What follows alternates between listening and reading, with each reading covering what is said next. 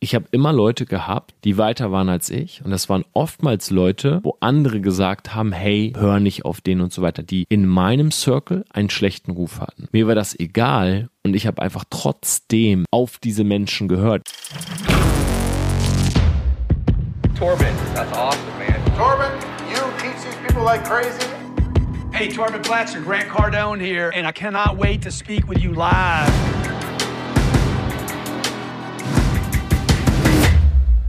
Business Insights von Torben Platzer und heute mit der Folge Ich muss euch etwas sagen.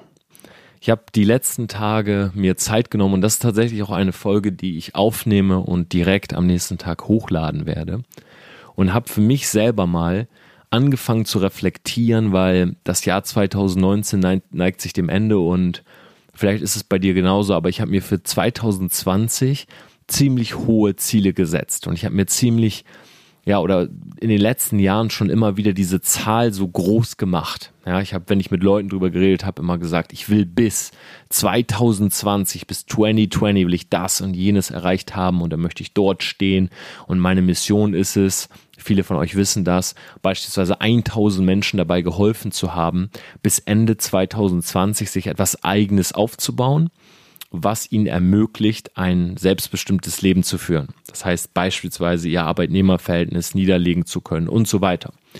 Und ich habe angefangen für mich schon zu reflektieren, auch wenn jetzt tatsächlich erst Oktober ist, und habe so ein bisschen überlegt, hey Torben, bin ich überall auf dem richtigen Weg oder läuft irgendwas schief, muss ich irgendwo ankurbeln beispielsweise. Und ich kann da ganz offen mit euch drüber reden. Ich meine, wir sind ja hier super intim. Es hören gerade mal einige ja, 1000 Leute. Ähm, ich habe mir Anfang des Jahres ähm, vorgenommen, bestimmte Targets in Social Media zu erreichen. Ja? Also bestimmte Zahlen festgesetzt. Und mir war das so total wichtig, bei Instagram dieses Jahr die 100.000 zu knacken.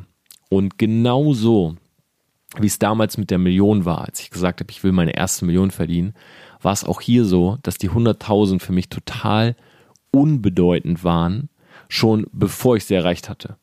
Also als ich irgendwie 28.000 Follower hab, hatte, habe ich so gedacht, hey, 100.000, das muss ich erreichen, wenn ich 100.000 habe und so weiter. Und dann hatte ich 85 und mir war es eigentlich schon völlig egal.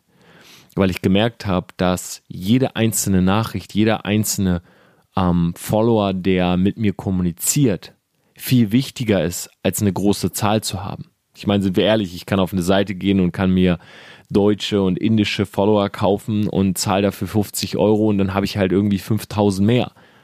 Aber die Zahl an sich spielt gar keine Rolle. Wichtig ist es, was für eine Connection hast du mit deiner Community, was für eine Connection hast du mit jedem Einzelnen. Gibt es vielleicht eine Person, der du besonders geholfen hast, ja, und die nur durch dich was machen konnte, was sie vorher nicht konnte und so weiter. Und so ist es auch jetzt gewesen, als ich reflektiert habe, habe ich so gedacht, hm, ich habe verschiedene Targets gesetzt, die für mich gar nicht mehr so wichtig sind. Und ich finde, das ist auch ein Thema, was man mal ansprechen muss. Ähm, und ich komme gleich zum kleinen Geständnis, was mir beim Reflektieren aufgefallen ist. Ähm, sich mal einzugestehen, hey, ich habe mir da Ziele gesetzt, die sind mir gar nicht mehr so wichtig. Ja, vielleicht hast du auch mal das Ziel gehabt, du willst unbedingt, vielleicht du wiegst 85 Kilo und du sagst, hey, ich will irgendwann mal 75 wiegen. So, und mit 78 oder 79 Kilo guckst du dich im Spiegel an und sagst, perfekt. Ja, that's all I need. So, das ist alles, was ich wollte. Und auf einmal ist es gar nicht mehr wichtig, die paar Kilo noch abzunehmen, beispielsweise, weil du dir im Spiegel eben schon gefällst. Und so war es auch bei meinen Zielen.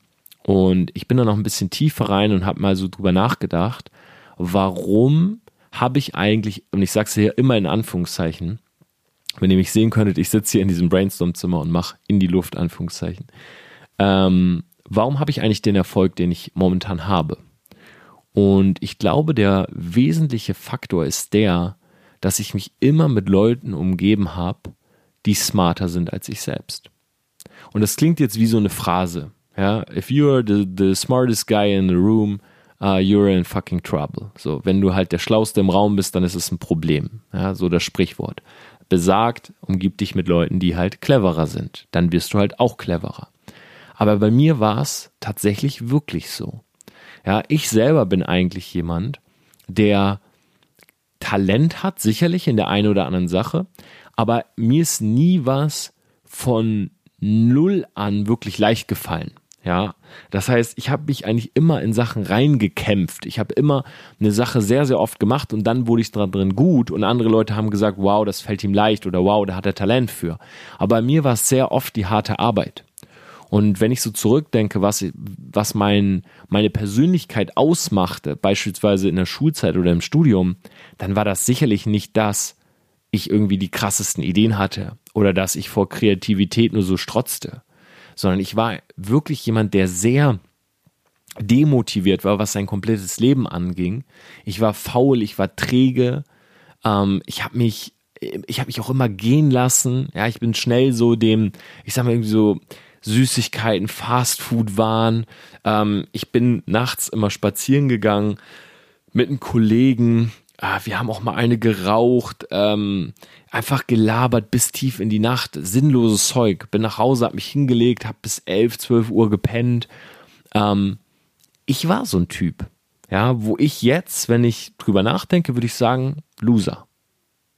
Und dennoch stehe ich heute hier. Was ist das Geheimnis? Ich glaube, das Geheimnis ist, ich habe mein Ego irgendwann runtergeschraubt und mir war es egal, das ist ein Riesenpunkt, mir war es egal, was andere sagen. Das heißt, wenn ich beispielsweise mir einen Mentor gesucht habe, wie vor zwei Jahren oder vor mittlerweile schon über zwei Jahren, Ty Lopez, haben um mich herum so viele Leute gesagt, Ty Lopez, das ist ein Scammer, das ist ein Betrüger, ähm, der Typ hat auch kein Content, der verkauft doch nur Online-Kurse und so weiter. Mir war es egal. Als ich mit Grant Cardone das Event gemacht habe vor zwei Jahren, das One Million Event, haben Leute mich angeschrieben, haben gesagt, Tom, ist das dein Ernst? Mit Grant Cardone? Der Typ ist bei Scientology. Tom, mit Grant Cardone, den kennt in Deutschland keiner. Ist das nicht so ein Marktschreier aus den USA? Und so weiter. Als ich im Network Marketing meine Vorbilder hatte, ja, meine Upline oder Leute aus der Industrie haben Leute zu mir gesagt, du nimmst als Vorbilder Scammer, Schneeball-Leute, ja, Betrüger, die irgendwie Hunderttausende von Menschen verarschen. Mir war es immer egal. Ich habe mir Leute gesucht, die in irgendwas weiter waren als ich und habe die Meinung anderer Menschen komplett ausgeblendet. Und ich, ich habe dieses Gefühl gehabt, als ich jetzt so reflektiert habe die Tage, als wachte ich gerade so auf, als wäre ich wirklich in so einer Trance gewesen, so nach dem Motto, I don't give a damn fuck about your opinion. So mir ist es völlig egal, was ihr alle sagt. Ich mache einfach mein Ding, ja, und es war lautlos, ja, Hate und so weiter. Und jetzt habe ich gemerkt und habe gesehen, wenn ich mal jetzt ähm, bewusst alles wahrnehme, viele Leute um mich herum haben früher gesagt, derjenige ist nicht gut oder der tut dir nicht gut, du hast kein gutes Umfeld und heute verstummt, verstummt, verstummt. Das heißt, ich habe immer Leute gehabt, die weiter waren als ich. Und das waren oftmals Leute, wo andere gesagt haben, hey, mach nichts mit denen, hör nicht auf denen und so weiter, die in meinem Circle einen schlechten Ruf hatten. Mir war das egal und ich habe einfach trotzdem auf diese Menschen gehört. Ich habe dort den Content genommen, habe ihn umgewandelt und plötzlich haben die Leute den Content gefeiert. Ja, zum Beispiel vor einem Jahr sehr viele YouTube-Videos, die ich gemacht habe, beinhalten Content von Ty Lopez und Grant Cardone, weil ich von diesen Menschen gelernt habe. Wo sie bei Ty und Grant den Content schlecht fanden, fanden die gleichen Leute bei mir den Content aber gut, nur weil er aus meinem Mund oder aus meinem, aus meiner Feder plötzlich kam. Und das ist doch spannend. Wenn man jetzt das Thema Branding noch mit reinnimmt, dann gibt es Dinge auf dieser Welt, die funktionieren. Blueprints, Strategien, Ideen. Und wenn eine Person diese Idee ausspricht, kann sie entweder als extrem gut und superlativ und kreativ gesehen werden. Wenn ein anderer die gleiche ausspricht, kann sie als schlecht und inakzeptabel und vielleicht sogar illegal und gefährlich und so weiter gesehen werden. Das heißt, die Leute oder die allerwenigsten bewerten rational eine Idee oder einen Content, sondern am meisten kommt es darauf an, in welchem Kontext wird dieser Content gebracht, sprich von welcher Person, mit welcher Brand Awareness wird dieser Ausspruch getätigt. Und das finde ich ist eine sehr, sehr spannende Sache, weil das bedeutet für uns, wir müssen aufpassen, dass wir uns nicht verleiten lassen, weil die Masse eine bestimmte Meinung hat, ähm, mit oder gegen etwas zu sein, weil die Masse das sagt. Ja, und mir war das völlig egal und ich glaube, das ist eines meiner großen Geheimnisse. Ähm, mir war es völlig egal, was andere Leute sagen. Aber sowas von, ich habe Posts gemacht und Videos gemacht und ich weiß, viele Leute, gerade im Network, ähm, ich war ein Hardliner, das heißt, ich stand hinter meiner Firma und ich habe gesagt, alle anderen Firmen können uns nicht das Wasser reichen, wir sind die Nummer eins und so weiter. Wenn ich das heute mir anschaue, dann denke ich, wow, ich war super egoistisch, ich war super narzisstisch, ich habe alles um mich herum ausgeblendet. Und sicherlich ist das nicht immer der Weg, den man gehen muss. Aber der Erfolg gibt mir irgendwo recht. Die Meinung war so polarisierend, dass man mich entweder lieben musste und mit mir gehen musste oder man musste gegen mich sein. Und viele waren gegen mich. Und viele haben dann aber gesehen, wie viel Erfolg ich auf einmal mit etwas hatte und haben sich dann gewandelt und sind auf einmal mit mir gegangen. Ja, viele Leute beispielsweise im Vertrieb, die in mein Team kamen, waren Ex-Hater. Ja, die gesagt haben, boah, Tom, was, der geht gar nicht klar, der Typ. Und ein Jahr später standen sie an meiner Seite, haben einen Post gemacht und gesagt, hey, uh, a new era begins. Und das ist spannend. Alle Visionäre, sei es Bill Gates, Warren Buffett, Steve Jobs, du kannst alle nennen, Jeff Bezos, das sind alles Leute gewesen, die in irgendeiner Art und Weise gegen den Strom geschwommen sind, die nicht auf die Masse gehört haben, die eine Idee hatten, und das muss jeder einzelne von euch muss sich das klar machen. Jeff Bezos, der reichste Mann der Welt, Amazon. Er saß irgendwann in einer Situation, in der du auch schon mal warst, mit einem Kollegen, einer Freundin, nachts irgendwann auf der Dachterrasse mit einem Glas Wein durch die Straßen im Sonnenschein mit einem Cold Brew geschlendert, zusammengesessen im Kinderzimmer mit dem besten Kumpel die Gameboys weggelegt und gesagt, hey, ich will dir mal von einer Idee erzählen. Diese Situation im Kleinen kennen wir alle. Das Problem ist, dass wir uns oftmals nicht vorstellen können, wenn wir eine Idee von uns haben. Beispielsweise, hey, ich will der größte Fitnesstrainer der Welt werden. Ich will der größte Branding-Experte in Deutschland werden. Ich will einen YouTube-Kanal mit einer Million Subscribern haben. Uns fehlt die Vorstellungskraft, dass das Realität wird, wenn wir mit einer fixen Idee in dieser kleinen Situation sind. Aber wir müssen uns immer überlegen und vor Augen halten, dass all diese Menschen mit den großen Dingen, Amazon, Apple, Microsoft, all diese Leute waren irgendwann auch mal in dieser kleinen Situation. Und das Einzige, was sie unterscheidet von dir, ist, dass sie es umgesetzt haben. Und die Umsetzung, die kam zustande, weil sie daran geglaubt haben. Weil sie die Vorstellungskraft hatten, dass das wahr werden könnte. Und das, wenn ich das jetzt so sage, da kriege ich wirklich Gänsehaut, weil ich weiß noch ganz genau, als ich 27 war, da saß ich in meiner Studentenbude und ich war fertig mit meinem Studium und ich habe sogar damals überlegt, ob ich noch was dranhänge. Ja, ob ich noch ein Studium mache. Und meine Eltern waren mir so ein bisschen im Nacken, haben gesagt, Tom, was ist jetzt los eigentlich? Du bist doch fertig mit deinem Studium, äh, bleibst du in Oldenburg, wo machst du dein Referendariat, äh, wo bewirbst du dich, kannst du in Niedersachsen bleiben? Und ich saß in meiner Studentenbude und ich habe so gedacht, hm, wenn mir jetzt nichts einfällt, dann nehme ich vielleicht noch ein Studium dazu. Dann habe ich mal so meiner Mutter an einem Sonntagnachmittag, da haben wir meistens telefoniert, mal davon erzählt. Ich meine so, oh Mama, du, vielleicht studiere ich noch für ein Jahr ähm, noch ein zusätzliches Fach. Und meine Mutter, was? Warum das denn? Warum willst du jetzt nochmal studieren? Torben, nein, guck mal, du bist schon 27, du bist schon Langzeitstudent. Sei froh, dass du fertig bist. Geh jetzt wirklich den Schritt weiter, geh in den Beruf. Habe ich aufgelegt und dann saß ich da und das hat mir richtig Angst gemacht. Damals. Und diese Angst, die ich hatte, die führte dazu, dass ich mir auf einmal vorstellen konnte, dass diese kleinen Situationen, diese Talks mit dem besten Freund, die Talks mit mir selber, das Brainstorm Samstagabend, während alle auf der Party sind und du zu Hause vor deinem Whiteboard stehst, dass diese Sachen wahr werden können. Und wenn du das nicht hast, egal durch was hervorgerufen, bei mir war es Angst, Bei dem einen oder anderen ist es Mut. Aber du brauchst das. Weil sonst startest du nicht oder du startest und gibst wieder auf.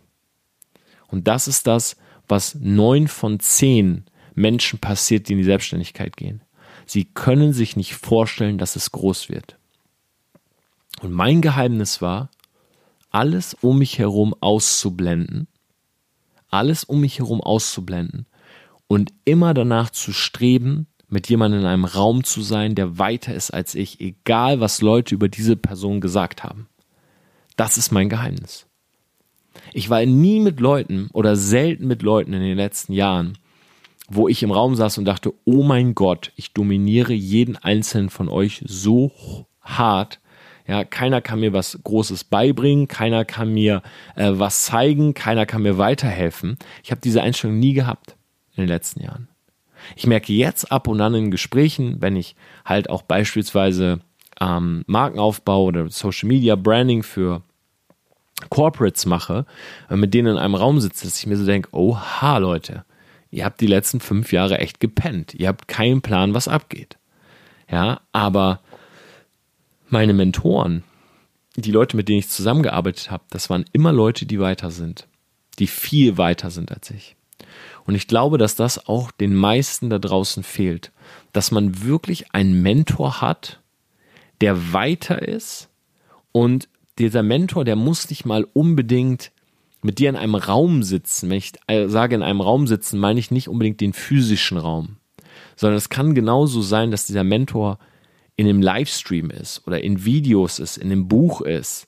Es kann sein, dass du den Mentor ein, zwei Mal im Jahr triffst auf einem Event, aber ansonsten guckst du dir seinen Content an. Das heißt, auch Social Media Mentoren funktionieren, weil auch meine waren Social Media Mentoren, die ich dann irgendwann in Real getroffen habe. Aber diesen Menschen habe ich hinterhergeeifert, egal was andere gesagt haben. Und das war in Anführungszeichen mein Erfolgsgeheimnis. Und der Punkt, den ich noch ansprechen möchte, ist, dass dieses Reflektieren kurz vor Ende des Jahres und dann und dann sich schnell neue Vorsätze machen, das führt oft dazu, dass wir kurzfristige Entscheidungen treffen. Und kurzfristige Entscheidungen sind selten gut, weil Entscheidungsfreudigkeit oder Entscheidungen passieren wie folgt. Du hast A oder B und am Anfang kommen immer die Emotionen ins Spiel. Das kann sowas sein wie Angst, das kann sowas sein wie Freude. Das heißt, wir haben Lust, etwas zu machen. Oh ja, da, da habe ich Lust drauf, das will ich unbedingt. Komm, lass uns äh, jeden zweiten Tag trainieren gehen. Let's go. Oder, hm, wie bei mir damals, ich muss was machen. Angst. Ja, boah, ich, wenn ich das jetzt nicht mache, dann, keine Ahnung, dann habe ich nächstes Jahr kein Geld, dann kann ich meine Miete nicht mehr zahlen. Also komm, was, was gibt's? Komm, gehe ich in den Vertrieb. Diese Entscheidung, so, so funktioniert alles, so ist immer der Start. Das Problem ist, wenn man keine Zeit hat, weil man eine Woche vor Silvester sich hinsetzt und sagt, jetzt muss ich eine Entscheidung treffen, dann wird die emotionale Entscheidung oftmals als die letzte genommen und dann zieht man das erstmal durch, bis man dann merkt nach ein, zwei Monaten, hm, irgendwie habe ich doch nicht so viel Passion dafür, irgendwie ziehe ich das Ganze doch nicht durch, irgendwie habe ich mir vergessen, Ziele zu setzen. Und so brechen kurzfristige Entscheidungen dann oftmals bei den Leuten wieder weg. Ja? Stichwort, Anfang Januar Fitnessstudio voll, Ende Januar Fitnessstudio wieder leer. Warum? Weil die Leute einfach zwei Tage vor Silvester nach unten geguckt haben, ja, konnten ihr eigenes Glied nicht mehr sehen, haben gesagt, oh, mein Bauch ist irgendwie dick geworden, also muss ich mich jetzt mal im Gym anmelden. Und nach zwei Wochen haben sie dann gemerkt, puh, irgendwie ist das ganz schön anstrengend, wenn man hier ins Gym geht. Es ist viel leichter, einfach zu akzeptieren, dass man fett ist und nicht mehr hinzugehen. Und dann ist man wieder weg. Und damit das nicht passiert, würde ich jedem Einzelnen von euch raten, macht es jetzt schon. Weil nach der emotionalen Entscheidung kommt die der Information. Jetzt schaltet sich unser Gehirn ein, nachdem wir gesagt haben, hm, ich bin dick und ich will Sport machen. Ich will eine Sommerfigur haben. Jetzt schaltet sich unser Gehirn ein und sagt, hast du genug Zeit dafür? Ist dir klar, wie anstrengend das ist? Ist dir klar, dass du auch deine Ernährung umstellen musst? Ist dir klar, dass du gar keine Muskulatur bisher hast und dass das ein Prozess wird? Und dann fängst du an und sagst, ja, ist mir klar. Mhm. Okay, ich weiß, worauf ich mich einlasse. Ich muss mit der Ernährung anfangen. Kann ich jetzt schon mal machen. Ja, ich brauche einen Trainingsplan. ich muss mich im Fitnessstudio anmelden. Kann ich alles jetzt schon machen. Und dann bestätigt sozusagen unser Gehirn diese emotionale Entscheidung und sagt, okay, wir haben zusammen, ja, Herz und Verstand sozusagen, hat zusammen entschieden, wir ziehen das durch. Und dann ist die Chance viel größer, dass du es am Ende auch wirklich durchziehst.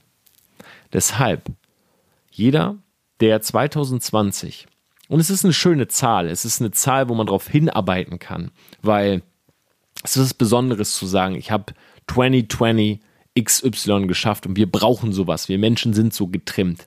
Das ist so wie, heute ist ein kalter Tag hier in München, ich komme nach Hause und denke mir, boah, kalt draußen, ich will den Kamin anmachen. Ja, genau so ist es auch zu sagen, 2020, das klingt episch. 2020, das wird mein Jahr, wo ich aus dem Arbeitnehmertum rausgehe. Das wird mein Jahr, wo ich XY. Und deshalb sollten wir Herz und Verstand genug Zeit geben, eine fundierte Entscheidung zu treffen, was wir machen wollen. Und an dieser Stelle ein kleiner Pitch von meiner Seite aus. Wer diesen Podcast hört, ja, und sich sagt, hey, ähm, ich sehe den Torben als eine Art Mentor, dann erstmal danke für dein Vertrauen.